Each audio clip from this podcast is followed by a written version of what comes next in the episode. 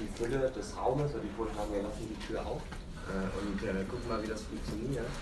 Ähm, dann begrüße ich euch ganz herzlich bei unserer Veranstaltung Emotionen im Kapitalismus. Ähm, bevor wir richtig reinstarten, davor noch zwei Ansagen. Das erste ist, das revolutionäre Netzwerk Mars 21 macht nicht nur diesen tollen Kongress, wo ihr hier seid, sondern ist halt auch ein Netzwerk, wo man mitmachen kann, wer sich dafür interessiert. Wir bekommen quasi das Material dafür unten an den jeweiligen Tischen. Es gibt auch umfangreiche Büchertische. Die zweite Ansage ist, ähm, das ist quasi auch so ein bisschen so eine Brücke jetzt schon zum Thema. Ähm, gerade im letzten halben, dreiviertel Jahr wurde ja in Deutschland viel von Ängsten gesprochen und von vermeintlichen Ängsten, insbesondere von Ängsten, die die AfD bedient und ähm, sozusagen auch gleichzeitig schürt.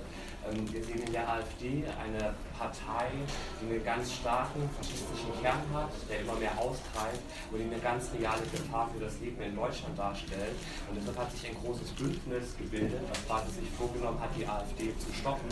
Dafür wird am 3.9. eine Demonstration in Berlin organisiert, wo ihr ganz herzlich alle eingeladen seid, wo bundesweit mobilisiert wird. Und es bilden sich halt auch lokale Bündnisse, die halt quasi diskutieren, was kann man vor Ort gegen die AfD machen. Und dafür würde ich jetzt eine Interessiertenliste rumgeben. Und wenn ihr quasi Lust habt, bei euch vor Ort gegen die AfD aktiv zu werden, wäre es toll, wenn ihr euch da einschreibt, dann kriegt ihr die jeweiligen Infos dafür. Gut, und ähm, dann würden wir schon zur Veranstaltung kommen. Ähm, wir haben die Lara Ferreira da. Ferreira, können wir dem Namen wissen, genau. Ähm, Lara hat Politik und Soziologie studiert, hat Lehraufträge an der Universität Osnabrück und der Makromedia-Universität Berlin. Sie hat aktuell auch ein Buch veröffentlicht, das heißt ähm, In den Greifarmen des Unternehmerischen Selbst neoliberale Gouvernementalität, Disziplinarmacht und in Wertsetzung von Langzeitarbeitslosen ähm, ist sehr zu empfehlen und beim Vertrauenshändler, beim Versandvertrauenshändler ähm, erwerbbar. Gut, dann will ich Herrn Nachhaltung Ja, ähm, vielen Dank für die Einführung und auch äh, für die tolle Unterstützung während der Vorbereitung äh, für diesen Vortrag. Und äh, ja, wie ihr alle wisst, wir reden über den emotionalen Kapitalismus und das ist natürlich ein wahnsinnig weites Feld. Ja, da könnte man Angst thematisieren zum Beispiel, man könnte den Blick in die Liebessoziologie richten, Depression und dergleichen. Das äh, schaffen wir leider nicht in den ganzen 45 Minuten bzw. 90 Minuten. Und äh, aus dem Grund, was wir hier machen werden, ist so ein kleiner Streifzug durch unterschiedliche Felder des emotionalen Kapitalismus äh, unternehmen, wo wir uns äh, zuerst mal anschauen, was ist der emotionale Kapitalismus überhaupt? Und anschließend die Emotionalisierung von Waren betrachten. Das heißt, auf der einen Seite schauen werden, inwiefern gerade in Werbung ähm, Produkte und Dienstleistungen mit unterschiedlichen Emotionen aufgeladen werden und was das für ja, Spannungsmomente oder psychosoziale Ambivalenzen mit sich bringt. Und äh, auf der anderen Seite schauen wir uns aber auch die Emotionalisierung der fiktiven wahre Arbeitskraft statt und äh, behandeln das am theoretischen Konzept der Gefühlsarbeit. Genau. Äh, bevor ich anfange, wollte ich noch ganz kurz was klären, und zwar den Emotionsbegriff. Da kann man ja unterschiedliche Verständnisse zugrunde legen von Emotionen und äh, was ich mache, ist ein sozialkonstruktivistisches Verständnis. Das bedeutet, dass Emotionen immer ganz, ganz wesentlich durch den soziokulturellen, den sozioökonomischen und letztlich auch den historischen Kontext geprägt werden. Anlehnt an Martha Nussbaum kann man da äh, zum Beispiel den, den Hunger und ich meine nicht Appetit, sondern Hunger ähm, als ja scheinbar das allernatürlichste Gefühl überhaupt äh, heranziehen. Und äh, wenn ihr mal euch vorstellt, ähm, dass ihr Hunger habt in einem Feinschmecker-Restaurant, wo ihr auch das Geld für habt, da fühlt sich der Hunger ganz, ganz anders an, als wenn ihr Hunger habt, weil ihr, nix, weil ihr kein Geld habt.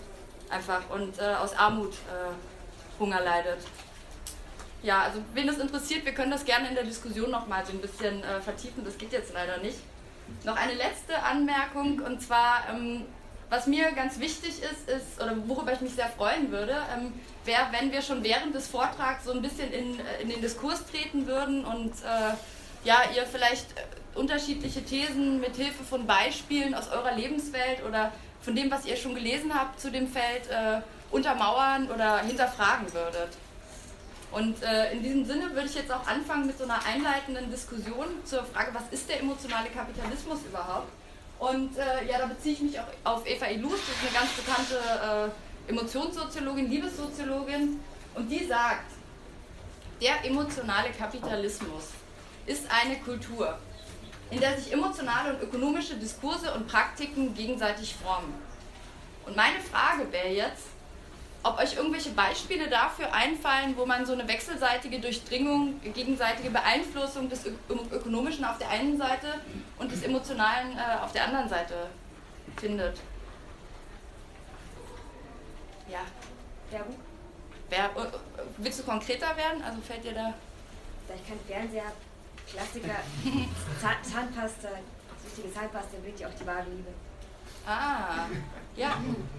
Da bist du schon, steigst du schon ins Thema tief ein. Das werden wir später, genau dieses Werbebeispiel, also jetzt nicht Zahnpasta, aber unterschiedliche Beispiele noch ähm, näher betrachten. Schön, danke. Ja.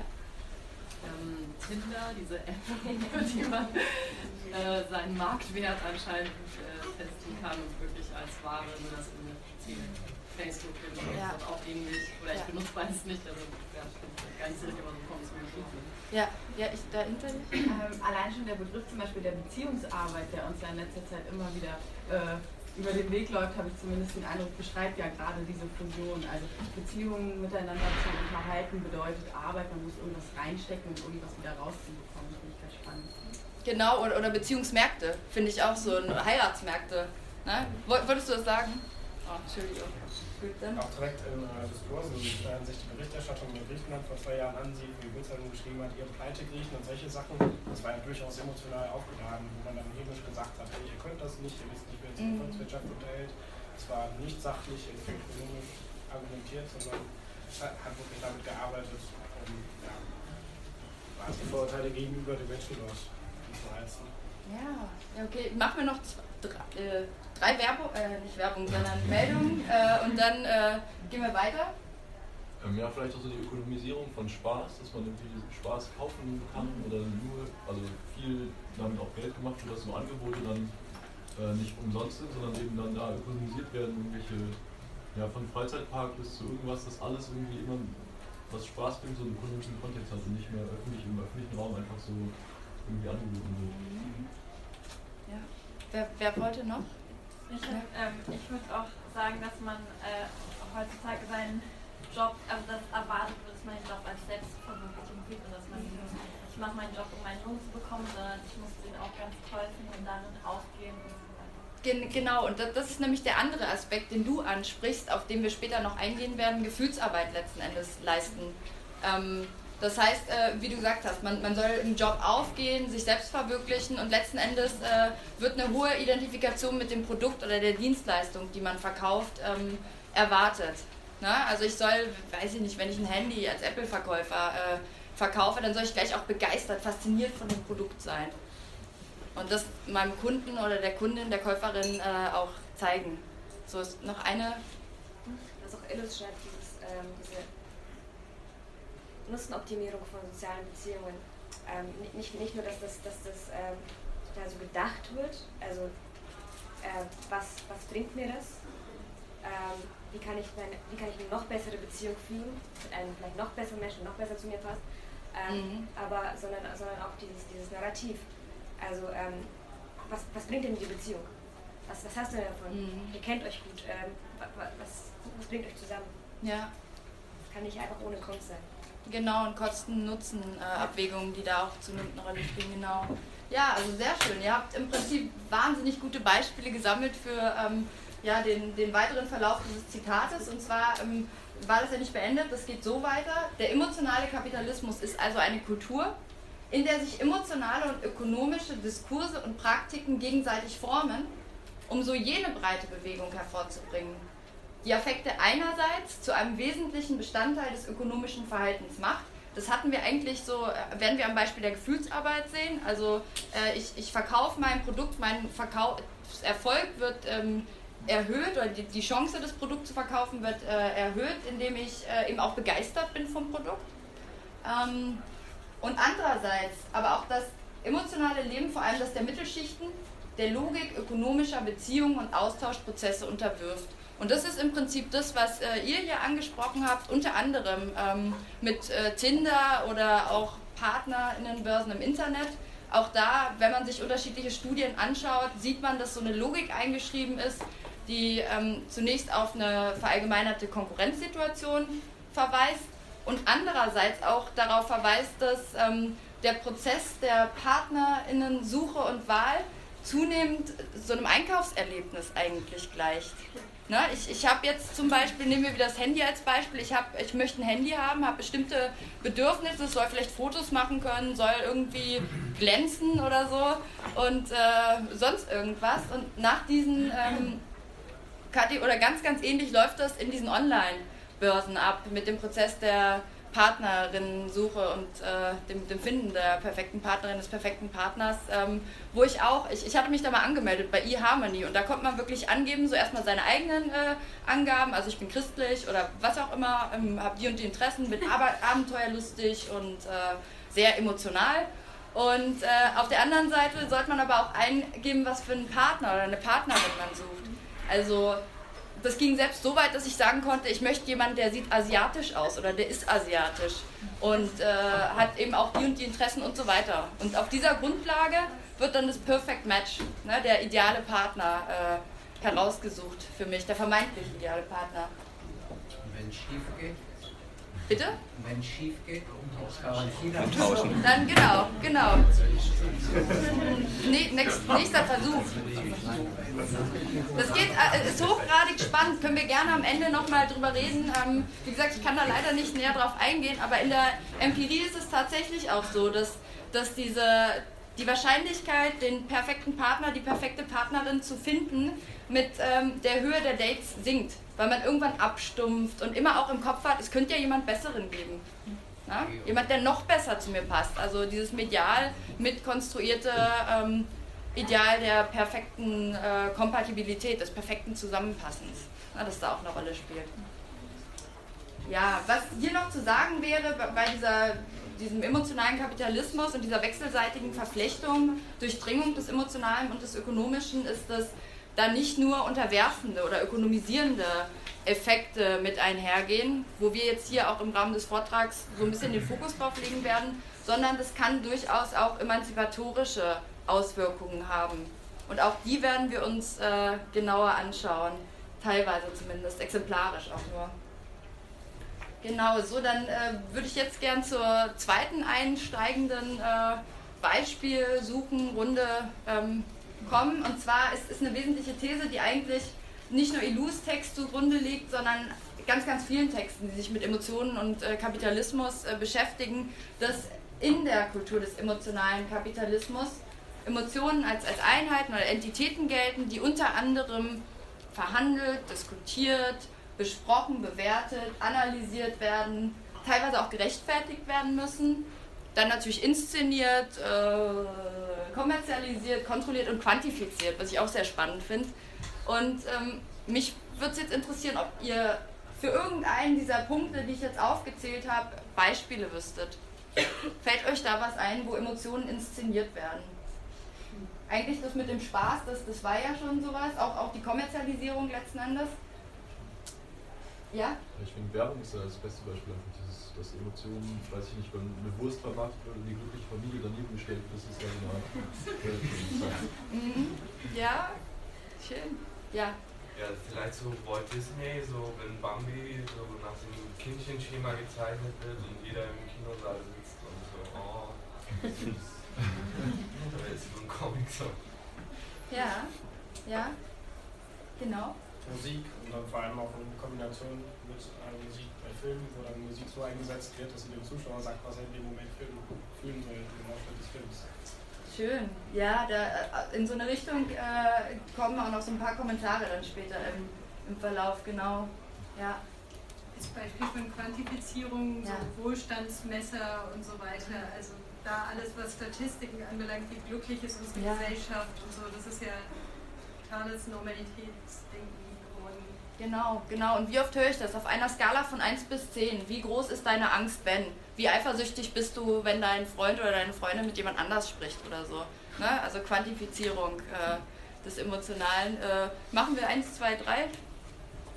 Also vielleicht zu der Kontrolle, also wenn jetzt was ich Arbeiterinnen und Arbeiter unzufrieden sind in ihrer äh, Unternehmen und streiken wollen, und dann wird aber, ach nee, das können wir nicht machen, das ist ja ein Familienunternehmen und da gehört sich das nicht, das ist ja auch eine arme Familie, die sich da irgendwie hochgearbeitet hat. Wird ja auch dann diese Wut oder dieses, wird ja auch dann irgendwie kontrolliert in einem anderen total emotionalen Aspekt.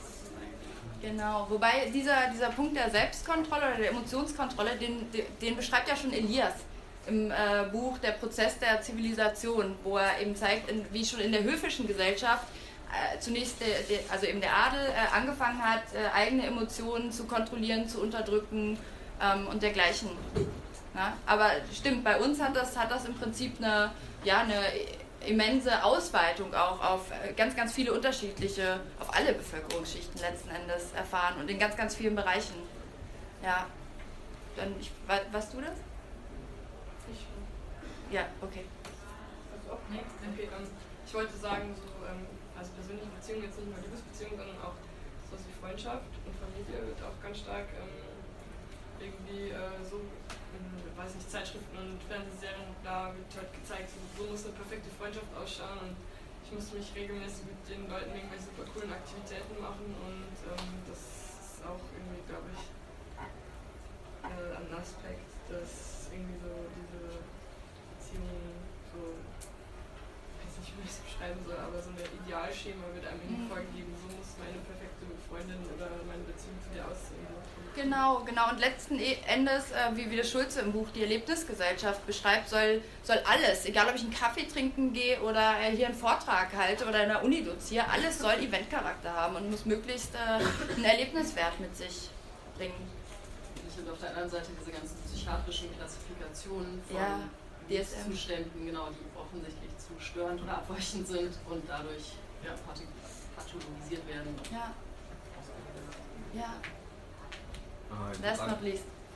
Äh, ich würde sagen, so ein äh, Beispiel dafür, dass Emotionen erst quantifiziert werden, damit man sie kontrollieren kann, ist halt diese Popularität äh, neurowissenschaftlicher Erklärungen. Ähm, wenn ein konkretes Beispiel wäre zum Beispiel, wenn in einer äh, Paartherapie, äh, wenn die Beziehung nach Jahren nicht mehr so funktioniert, werden dann Hormonpräparate mit Oxytocin verabreicht, damit man dieses Liebesgefühl wieder hat. Oder äh, diese äh, ganze Nootropika, Hirndoping-Geschichten, wo es dann auch eben schon geht, Motivation und Begeisterung für die Arbeit wiederherzustellen, mhm. wenn man das von alleine nicht mehr kann. Ja. Tolles Beispiel, das ist, das ist wahnsinnig spannend. Ich habe jetzt gerade ein Buch rezensiert zu Ehrenberg, Das Erschöpfte Selbst. Das ist sehr, sehr äh, empfehlenswertes Buch. Geht um Depression und äh, Gesellschaft. Und er sagt auch, dass in Amerika das teilweise sogar als ähm, Wettbewerbsnachteil gesehen wird, wenn man kein Prozac nimmt, weil ja ähm, zunehmend in diesen Dienstleistungsberufen erwartet wird. Nicht nur, dass man handlungsfähig ist, sondern eben auch handlungsfähig äh, mit Blick auf das Innere, also begeisterungsfähig und äh, dergleichen. War unglaublich spannend. Genau, du sprichst äh, die Quantifizierung, die Neurowissenschaften, Neuromarketing und dergleichen. Da hast du ja eine super Überleitung auch äh, geschaffen. Vielen Dank dafür. Ähm, ja, genau. Also da muss ich eigentlich gar nicht mehr so viel hinzufügen. Vielleicht noch äh, ganz kurz, ich habe auch so nach irgendwelchen Marketingbüchern mal gesucht und auch reingelesen und äh, da findet sich wirklich ganz, ganz viel, wo es explizit um dieses Thema geht. Emotionen im Marketing verstehen, messen und nutzen. Nutzen für die äh, Kapitalvermehrung letzten Endes, ne, für den Verkauf. Und ähm, genau ein anderes Beispiel, was hier jetzt, glaube ich, gar nicht genannt worden ist, was ich ein bisschen komisch fand, ist äh, nämlich überall präsent, aber wahrscheinlich gerade weil es so alltäglich ist, sind Zeitschriften. Egal auf welche, äh, oder, oder nicht egal, aber in 80 Prozent gerade der Frauenzeitschriften, auf die man guckt, werden Gefühle generell thematisiert, aber schon auf dem Titel ähm, ganz, ganz doll hervorgehoben. Wie zum Beispiel hier, erwarten wir zu viel vom Leben oder zu wenig, wie wir das richtige Glück, nee, wie wir für unser Glück das richtige Maß finden. Also da wird zuallererst mal definiert, was heißt überhaupt glücklich sein. Und äh, auf dieser Basis werden dann auch die entsprechenden Ratschläge gleich dem äh, Subjekt mitgegeben, um eben dieses Glück erreichen zu können. Was ich hier ganz amüsant fand, bei der Flair, äh, einer jüngeren Ausgabe aus Dezember, glaube ich, ähm, gibt es auch 60 funkelnde Glücksbringer, die gleich äh, ne, kommerzialisiert werden. Also ich kenne vielleicht drei so aus meiner Kindheit und da, das war auch mit ganz viel Suchen verbunden, wie auf dem, auf dem Gras irgendwie Kleeblätter oder sowas suchen. Ne, aber hier brauche ich einfach nur ein bisschen Geld zu haben, auszugeben und kriege dann Glücksbringer, von denen ich nicht mal geträumt hätte, ähm, wie das äh, hier der Fall ist. Ja, also auch ein Beispiel für die Kommerzialisierung und die Inszenierung. Äh ja, und schön, wie sie alle pink sind. Ja, ja, ja, ja klar. Also da, da, sehen wir auch sehr, sehr, sehr schön, wie dieser emotionale Kapitalismus bzw. die Werbung und so weiter ähm, immer mit geschlechtsspezifischen äh, Stereotypen spielt und äh, die im Bewusstsein der Menschen hält. Ein anderes Beispiel, was ich auch spannend fand, war die Vital, wo sogar jeden Monat ein Gefühl des Monats gekürt wird, ähm, das dann diskutiert, behandelt wird äh, und dergleichen. Und äh, um das Ganze ein bisschen ausgewogener zu halten, habe ich auch noch zwei andere äh, Kategorien von Zeitschriften, Mansers. Allerdings hat man da nicht so viel über Gefühle gefunden. Ähm, hier aber auch mit Stereotypen, äh, mit denen gespielt wird ist der, Mann, ist der Mann wirklich krank oder ist er vielleicht einfach nur ein Weichei?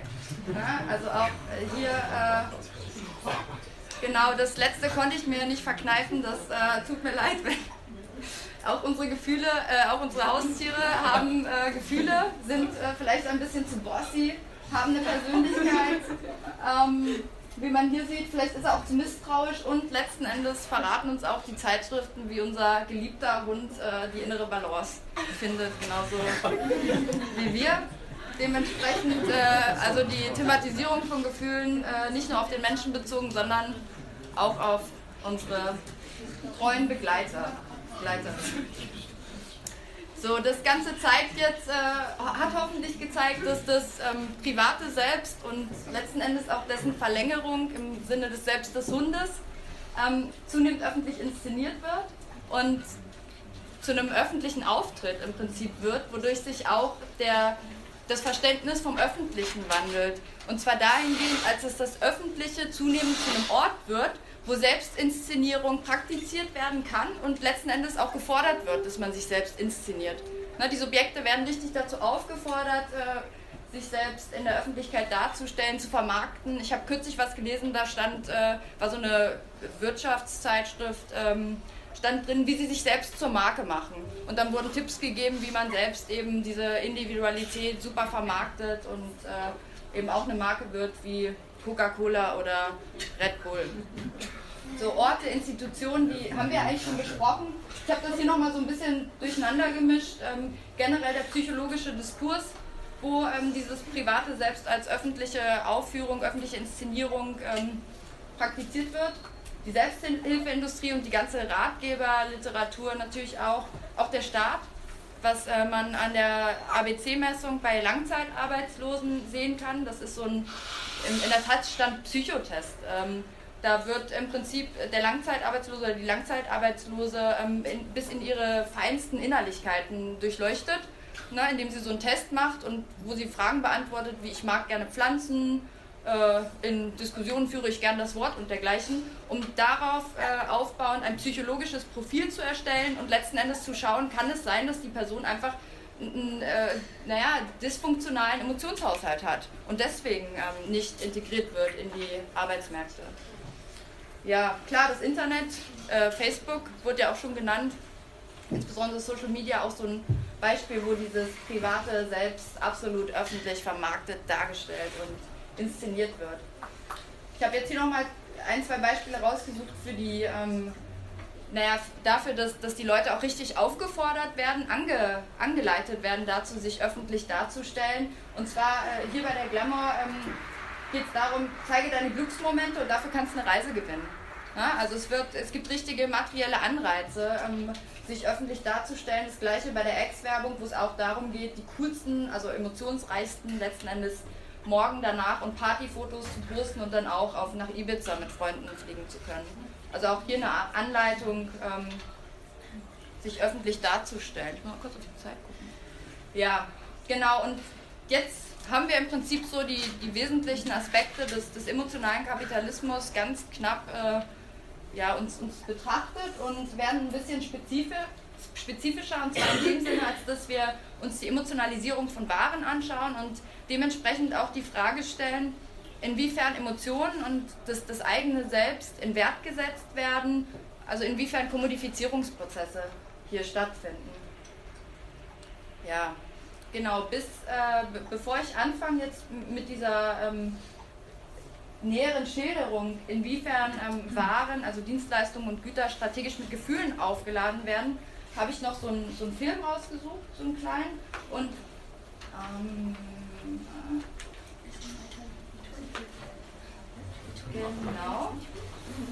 Ich hoffe, ja, wer jetzt die Überschrift schon gelesen hat, wer jetzt die Überschrift schon gelesen hat, was das für eine, für eine Werbung ist, bitte, bitte nicht sagen. ähm, weil mich würde es gleich nämlich interessieren, überlegt mal, was könnte das für eine Werbung sein? Und nicht die, die es schon kennen, bitte sagen.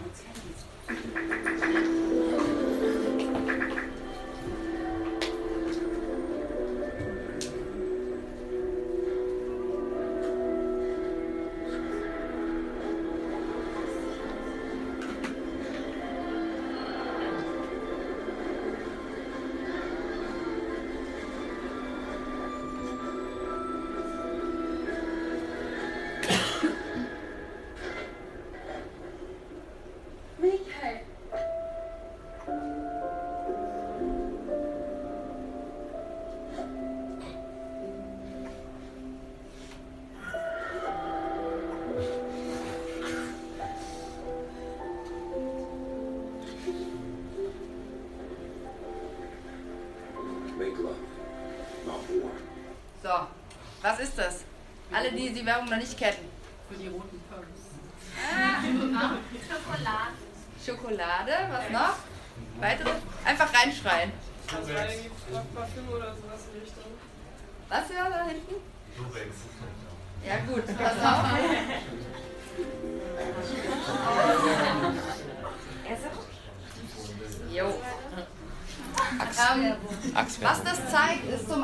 Ganz wesentliche Tendenz, die Eva Ilusi auch in ihrem Buch Der Konsum der Romantik äh, äh, beschreibt.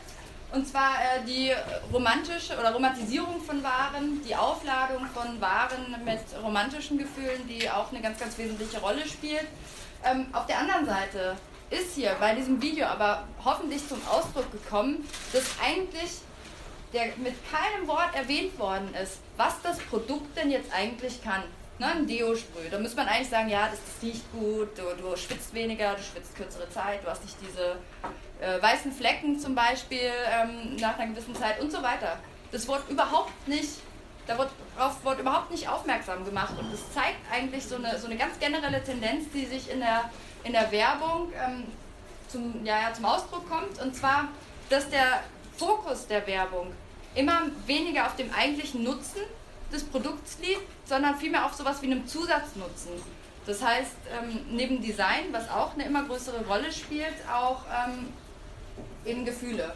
Ne? Der Erlebniswert von einem Produkt, der hier im, im Fokus steht und äh, ja, dazu zählen unter anderem Sicherheit, Liebe, wie wir vorher gesehen haben, Vertrauen, Aktivität, Zärtlichkeit, Begehren und dergleichen.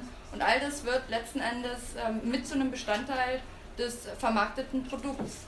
Und genau deswegen spricht man eben von der Emotionalisierung von Dienstleistungen und äh, äh, hier Produkten, materiellen Produkten.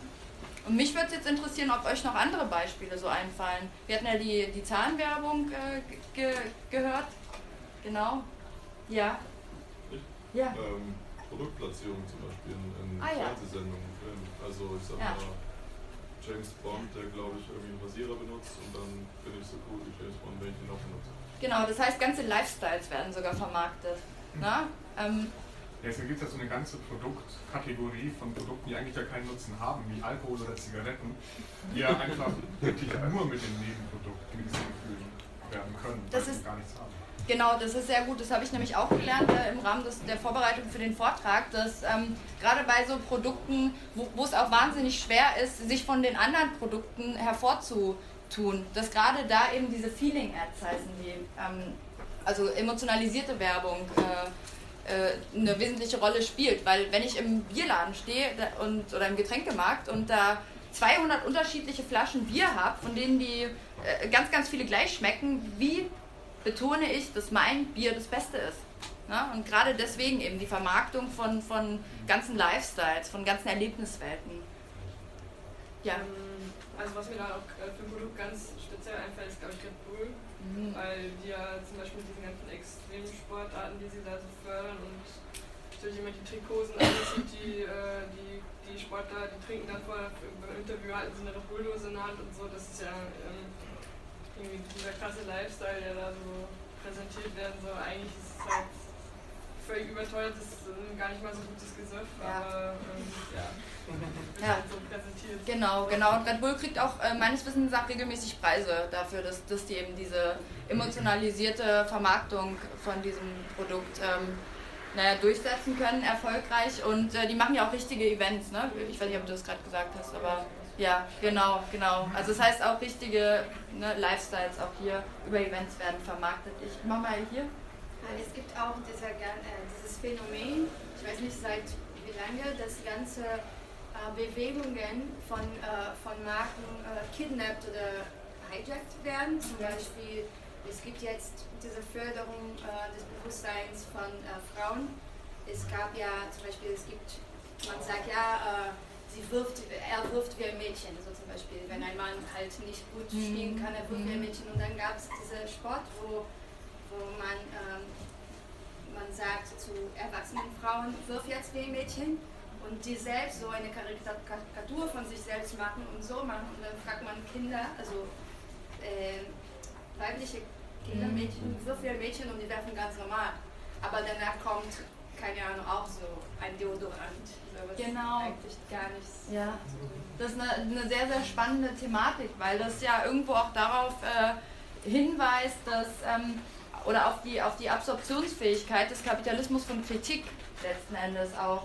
Ja, und von äh, dergleichen wie Boltanski und Chapello in ihrem Buch Der neue Geist des Kapitalismus unter anderem äh, beschreiben, aber auch Dürre, der ja letztes Jahr auch hier war. Ich mache noch, machen wir noch drei Meldungen. Eins, äh, zwei und drei, wenn was noch. Ja, ich finde viele intellektuelle Sachen eigentlich. Also das Beste, was alle kennen, ist wahrscheinlich Che Guevara auf Zigarette oder sowas. Oder halt so viele laute Schriftsteller, die werden. Oder halt so aktuell, ich, hab, ich war ein paar Monate in Essen, ein Unternehmen habe ich vergessen.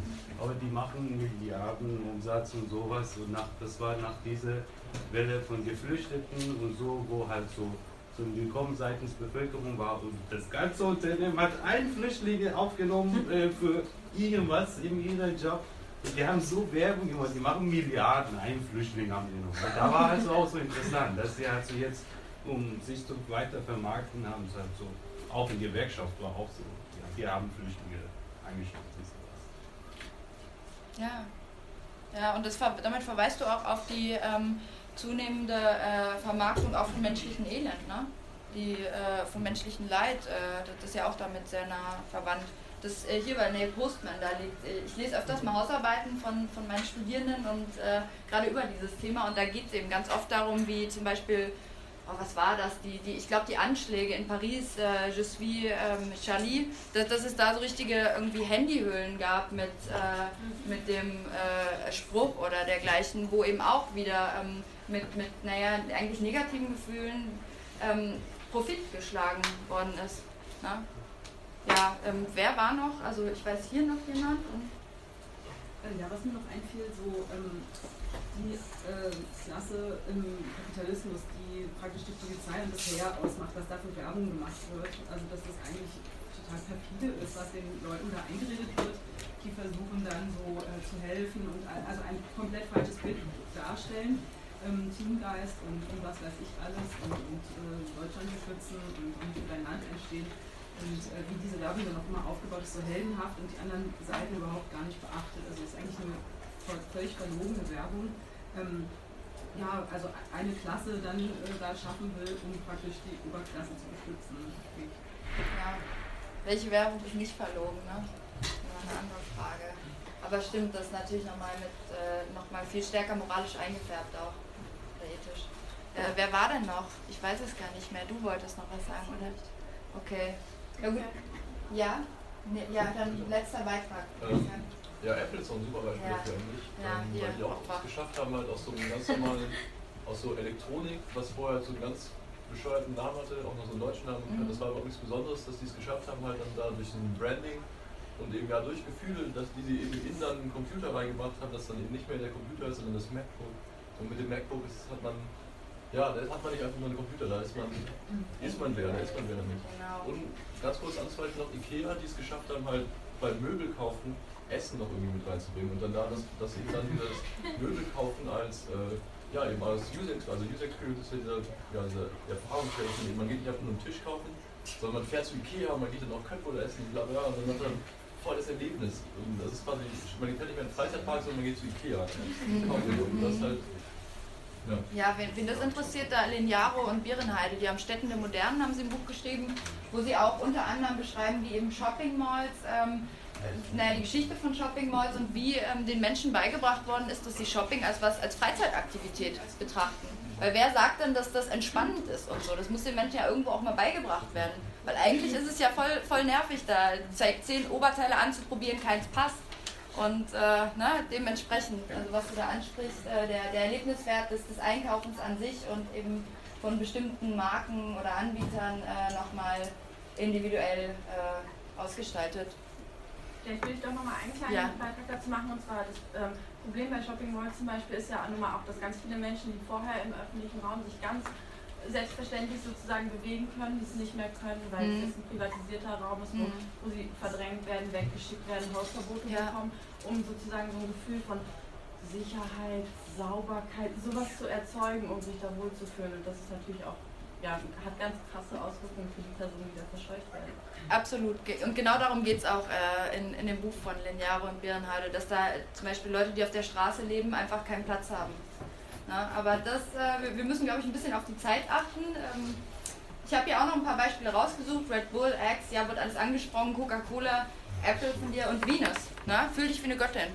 So, wenn du, wenn du dir die Beine rasierst. Die, Lust, die göttlichste äh, Tätigkeit überhaupt. Äh. Beine, wo vorher keine Haare dran waren. Naja. Alkoholische Getränke wird gesagt, Kosmetik auch ganz toll, ganz, ganz toll.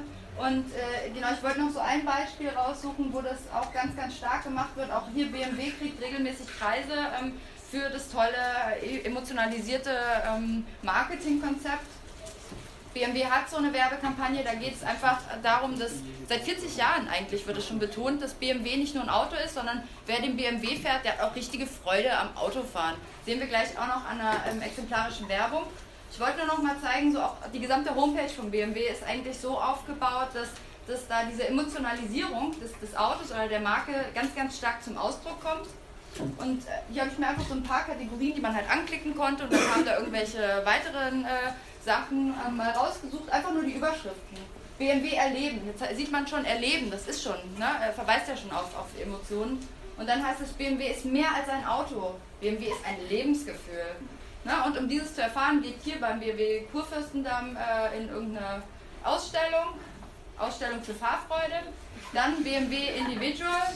Ähm, auch hier heißt es, äh, dass es die Einzigartigkeit ist, die Dinge zum Erlebnis macht. Auch hier wieder ne, hochgradig emotionalisierte äh, Sprache und Begriffe. Genau, und letzten Endes BMW Design, was ja auch ähm, diese Betonung von Werbung auf den Zusatznutzen unterstreicht. Nochmal eben in dem Fall auf das Design, das immer wichtiger wird. BMW Design zeigt auf den ersten Blick, was man mit einem BMW erleben kann. Dynamik, Freude und Leidenschaft. Genau, und auch hier ähm, habe ich mir nochmal eine Werbung äh, so exemplarisch rausgesucht, um das nochmal zu verdeutlichen. Na? Ah ja, das war hier. Das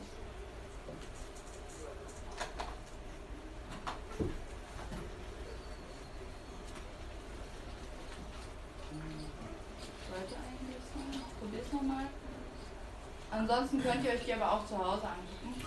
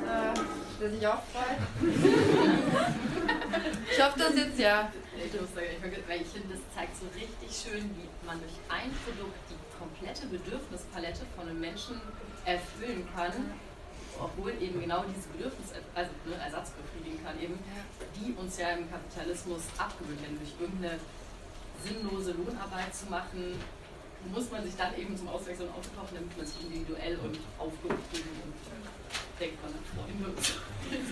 Wahnsinnig, wahnsinnig gute Aussage, weil genau das, äh, darauf wollte ich später nochmal zu sprechen kommen. Also das äh, unterstreicht eigentlich sehr schön so den Grundton meines Vortrags.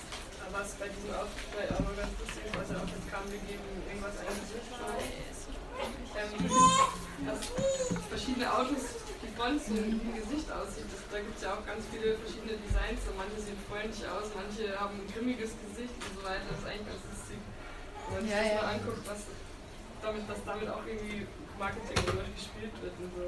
Ja, absolut, absolut. Und wie gesagt, da gibt es richtige äh, Forschungsabteilungen, die ja. dann gucken, was wirkt wie, welche Begriffe darf ich verwenden, äh, um die Leute zum Kauf anzureizen. Ne? Ja, da kann, wenn die Tür zugeht oder so. Ja. Genau, ich muss mich, äh, wie ich gerade gehört habe, mal wieder an die Zeit äh, ein bisschen halten, deswegen mache ich jetzt äh, etwas schneller. Na? Geht nicht.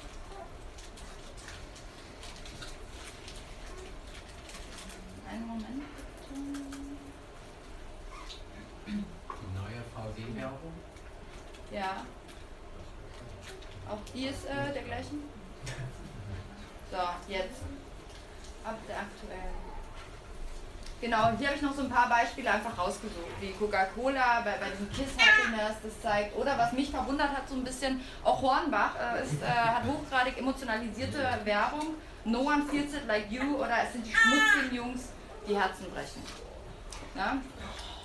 Worauf das verweist, und das ist im Prinzip das, worauf, was du gerade schon so zum Ausdruck gebracht hast, ist, dass ähm, diese Emotionalisierung von ähm, Dienstleistungen und ähm, materiellen Produkten richtig äh, Sehnsuchtsmärkte ähm, impliziert oder erzeugt. Ähm, und wo, wo, eben nicht nur Gefühle, sondern ganze Gefühlswelten letzten Endes ähm, vermarktet werden, simulierte Welten, die erzeugt werden, die eben bunter, interessanter, abwechslungsreicher, gefühlsintensiver erscheinen als das reale Leben und die auch nicht selten als, als so eine Fluchtfunktion einnehmen, um dem eigenen, vielleicht leidvollen, tristen Leben zumindest für eine gewisse Zeit lang äh, entkommen zu können. Und ähm, genau da, ich habe mich jetzt hier auf Funk nochmal kurz bezogen, weil ich das sehr, sehr schön finde, auch die Aussage, er, er sagt nämlich, dabei sind es bevorzugt jene, oder dabei sind bevorzugt jene Gefühle gefragt, die der Mensch von heute am meisten vermisst, wie Liebe, Glück, Zufriedenheit, zärtliche, schmusige, familiäre Gefühle, sowie die narzisstischen Gefühle, grandios, überlegen, der Beste, unverletzlich, fehlerlos, etwas Besonderes zu sein.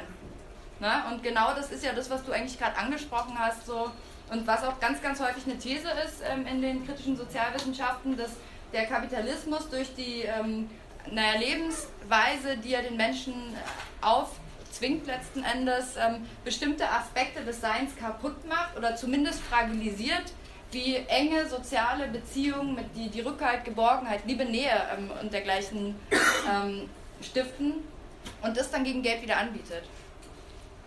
Genau, kommt auch so ein bisschen in der, in der Debatte um die ursprüngliche, fortgesetzte ursprüngliche Akkumulation zum Ausdruck. Ja, können wir ja vielleicht später nochmal drüber reden. Jedenfalls habe ich hier nochmal ein paar Beispiele rausgesucht für diese freundschaftlichen, liebevollen Gefühle. Ähm, hier gerade Zigarettenwerbung, Paul Mal oder Paul Mal ähm, machen das ganz oft. Wer echte Freunde hat, der braucht keine Follower. Ähm, oder hier die narzisstischen Gefühle, gerade Parfumwerbung, aber auch diese Otto-Kampagne, die gerade läuft ne, wo meistens eine Frau durch die Gegend läuft mit irgendeinem tollen Kleidungsstück und alle gucken ganz neidisch und dann fragen sie, wo hast du das? Und die Frau sagt es natürlich nicht und dann kommt unten gefunden bei Otto. Ne, damit die Rezipientinnen und Rezipienten das zumindest äh, dann wissen und da eben sich auch so toll kleiden können. Ja, aber auch nicht nur mit einfach so Wir-Gefühlen, sondern auch viel gefährlicher, auch mit nationalistischen Gefühlen. Also jetzt gerade zur Fußball-WM oder EM, die mhm. jetzt wieder losgeht, wenn zum Beispiel Google oder ähnliche wieder mit, also gezielt mit nationalistischer Werbung auch für, für ihre Produkte werben. Ja, ja. Ja. Genau. Ähm, Ja gut, da vielleicht nochmal so, so ein Beispiel, wo beides so äh, bedient wird. Ne? Einerseits die freundschaftlichen Gefühle, andererseits aber auch die narzisstischen Gefühle, was du von uns halten sollst, unsere Drinks.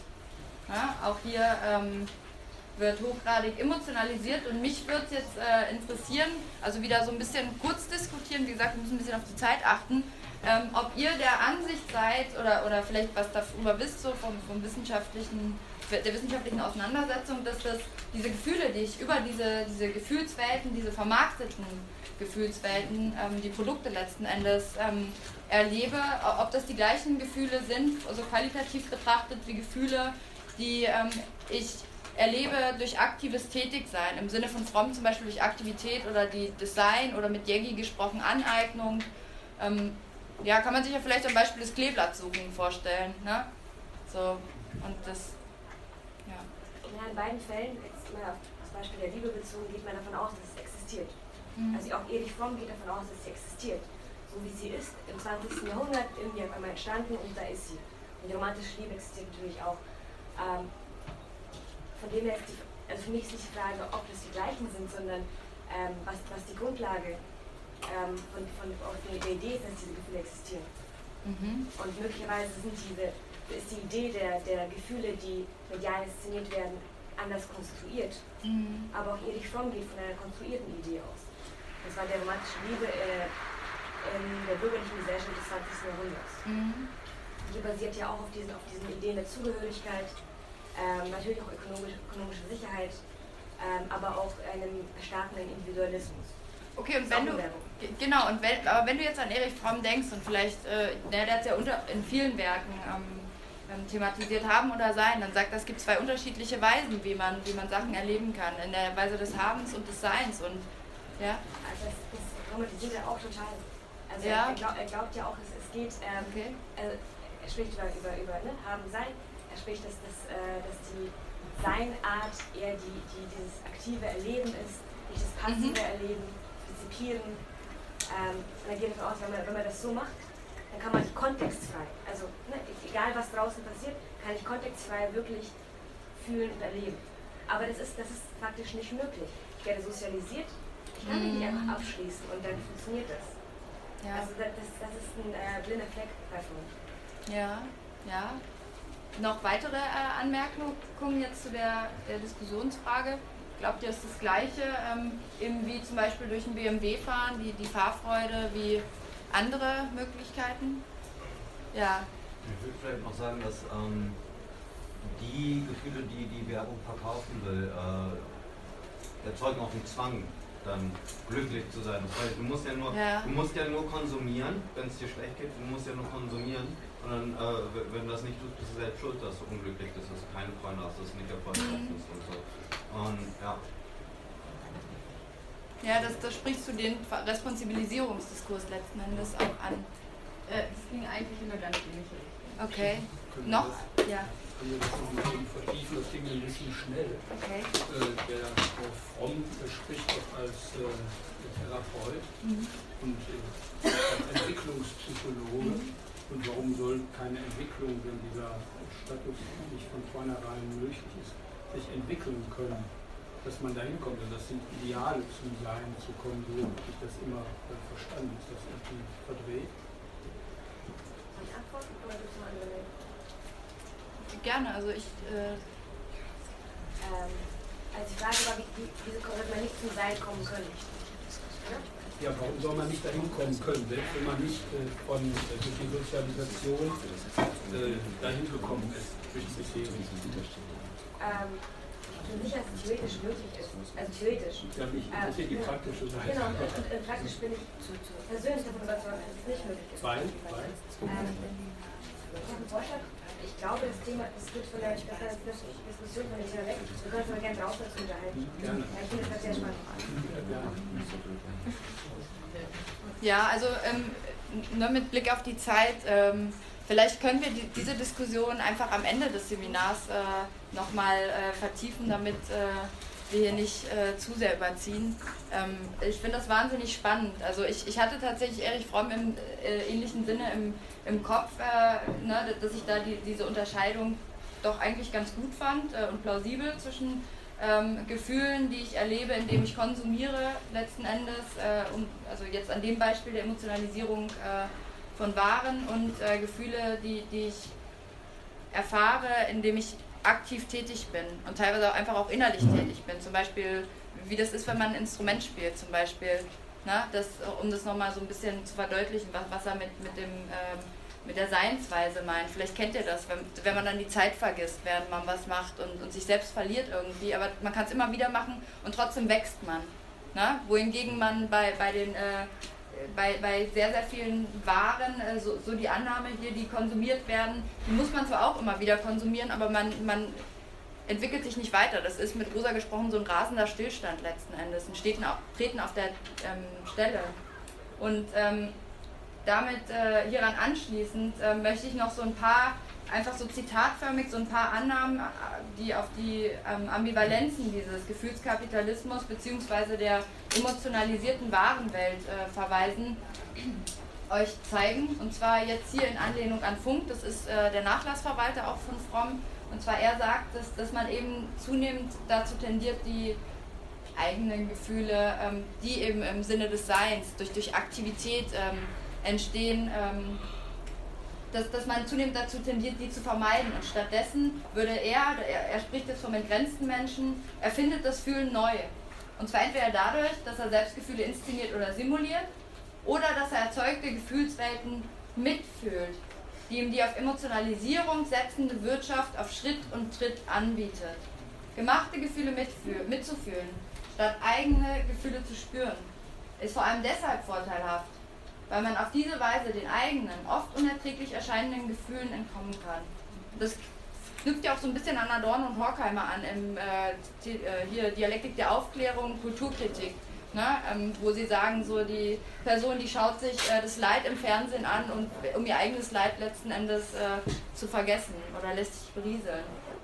So, Fromm äh, geht weiter da, Fromm Funk geht weiter davon aus, dass, dass der Endpunkt einer solchen Entwicklung eine Welt ist, in der praktisch jede Aktivität zum gemachten Erlebnis wird. Das Leben selbst wird zur Ware. Die Kommunikations- und Kulturindustrie stellt es für uns her und wir kaufen mir das Leben, die Ereignisse, die Erlebnisse und die Gefühle ab, indem wir für den Zugang zu den angebotenen Erlebniswelten zahlen. So, ja.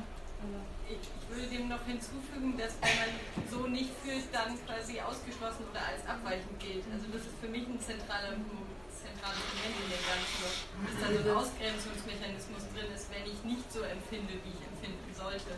Das, das sehen wir gleich auch noch an der, an der Emotion, also sehr, sehr schöne Überleitung für gleich, kommen wir auch gleich dazu, ähm, an der emotionalisierten ähm, Arbeit.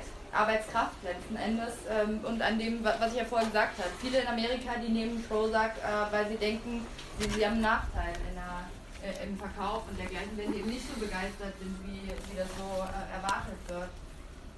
Noch eine letzte Anmerkung, um, um das nicht so einseitig nur auf Funk und Fromm äh, bezogen zu haben, sondern auch einen Philosophen mit reinzunehmen, Hastet.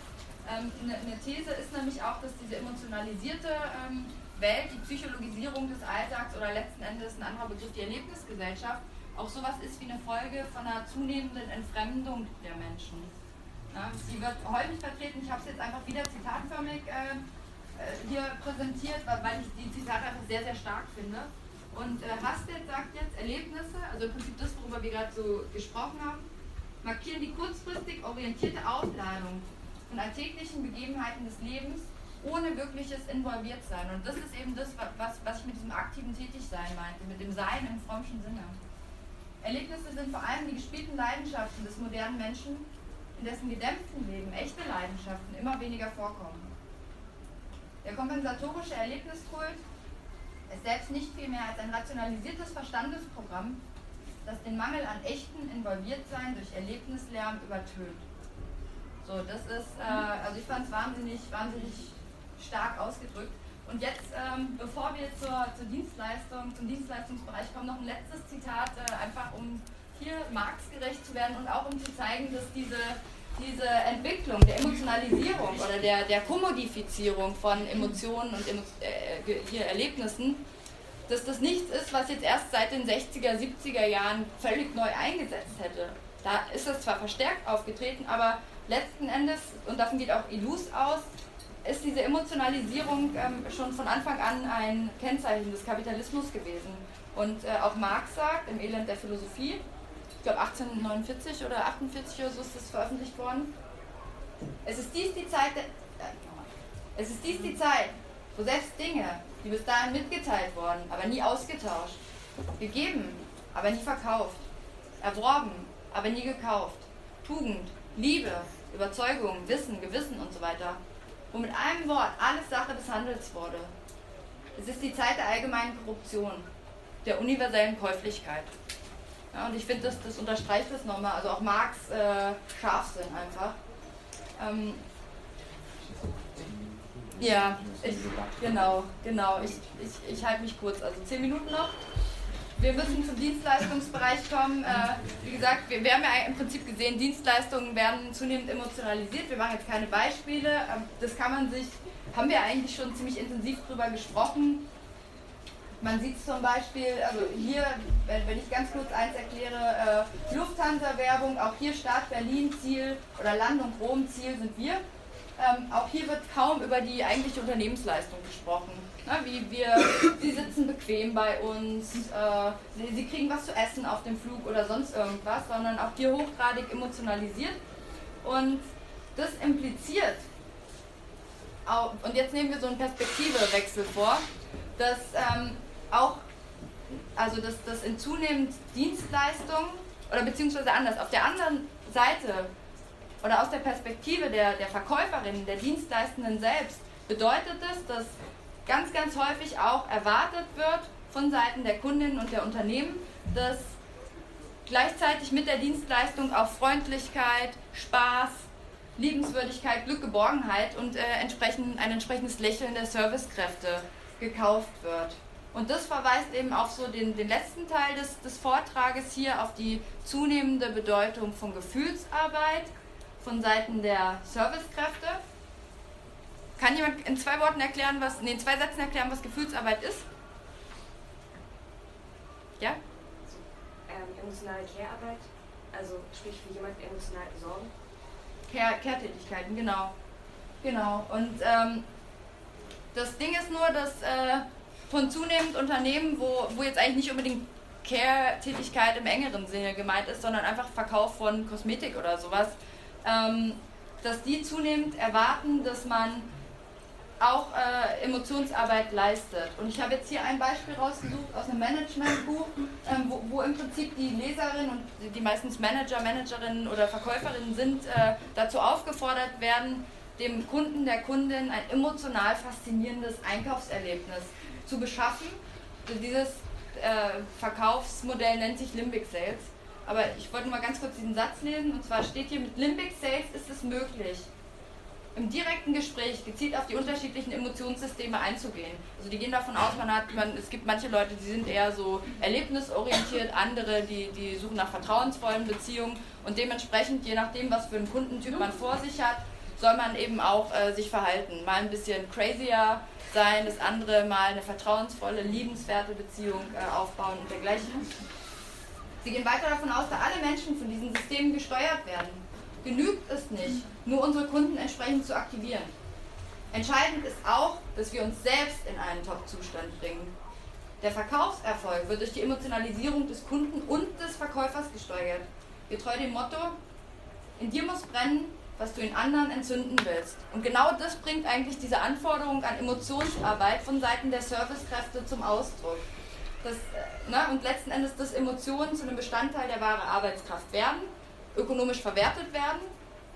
Und äh, guckt euch Jobprofile an. In immer mehr, in immer mehr äh, Stellenausschreibungen steht, äh, wird die flexible Emotionsarbeit äh, explizit als Anforderung genannt.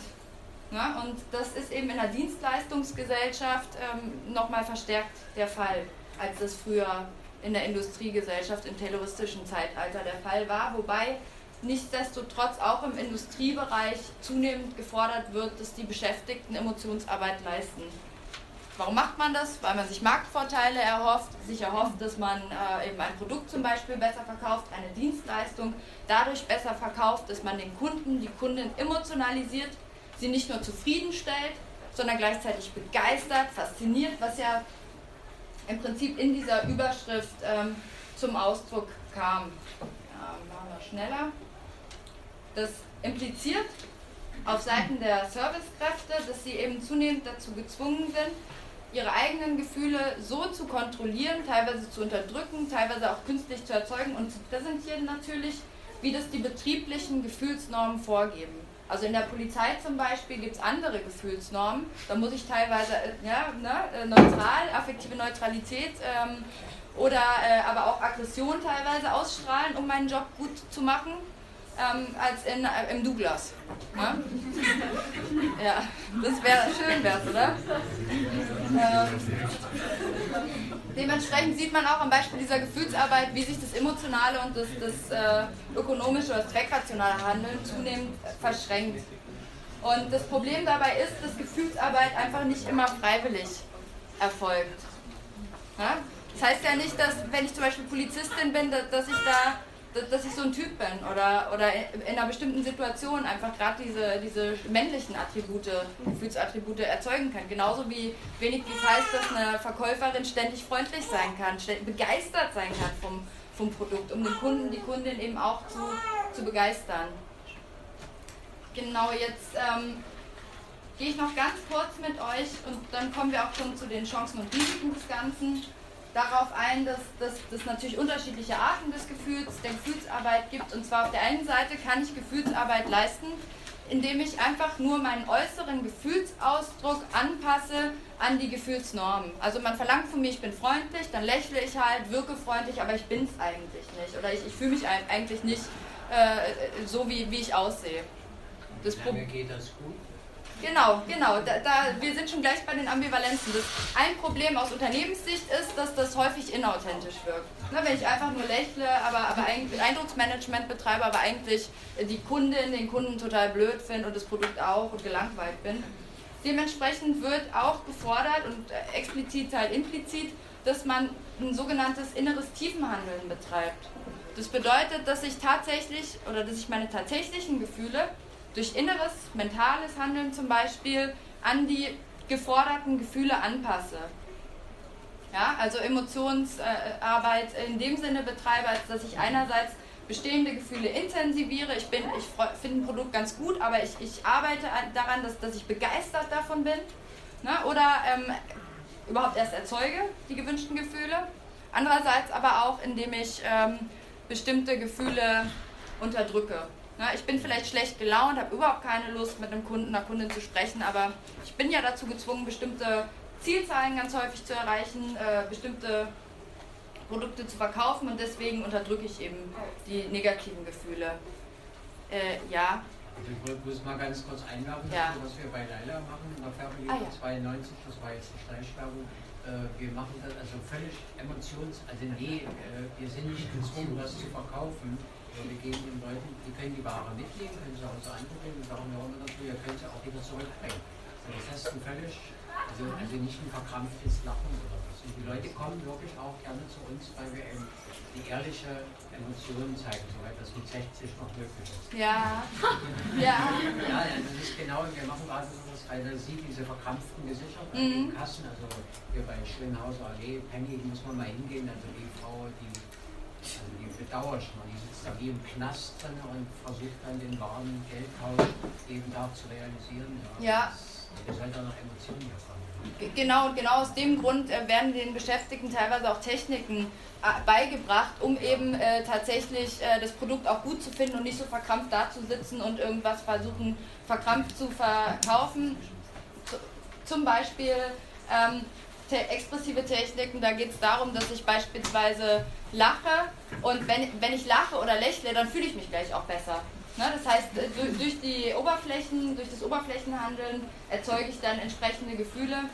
Ähm, tiefes Durchatmen wäre wär eine andere Möglichkeit, um meine Nervosität runterzubringen, entspannter zu werden und letzten Endes auch kognitive Techniken, wo es einfach darum geht, dass ich mir zum Beispiel vorstelle, der Kunde, der sieht jetzt aus wie ein guter Freund von mir und dadurch bin ich gleichzeitig auch freundlicher zu der Person. Also auch das wird den äh, Leuten beigebracht, mit Bildern zu arbeiten. Ja, wollen wir die Chancen und Risiken einfach zur Diskussion stellen? Gut, genau, also würde ich sagen, äh, in dem Sinne eröffnen wir die Diskussion. Äh, weil das, das ist ja hochgradig ambivalent, ähm, hat bestimmt viele, viele Vorteile für die Beschäftigten, hat aber auch, impliziert aber auch Risiken. Und wollen wir einfach mit den Chancen und Risiken von Gefühlsarbeit einleiten? Genau, also erstmal vielen Dank für den Vortrag.